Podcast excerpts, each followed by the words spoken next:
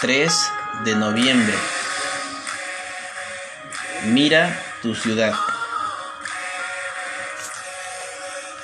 Mira nuestra ciudad como nosotros la miramos. Un grupo de desarrollo urbano de Detroit, Michigan, usó este eslogan para lanzar su visión para el futuro de la ciudad.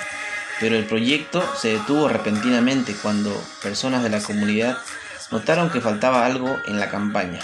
Los afroamericanos, quienes son la mayoría en la población y entre los trabajadores, no aparecían entre los rostros blancos que se mostraban en los carteles, estandartes y publicidades.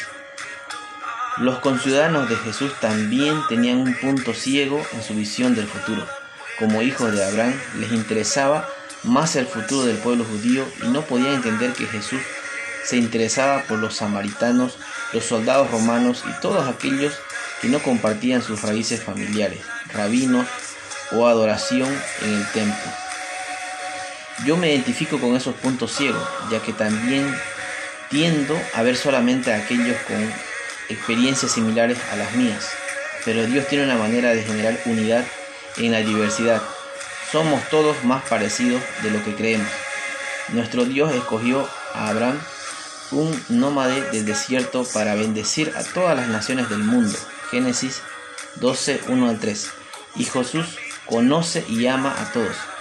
Juntos vivimos por la gracia de aquel que puede ayudarnos a ver a los demás como Él los ve.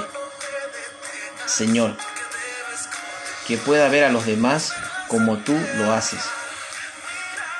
Que tengas un lindo día y recuerda, toda persona, esté donde esté, tiene más cosas parecidas a nosotros que menos.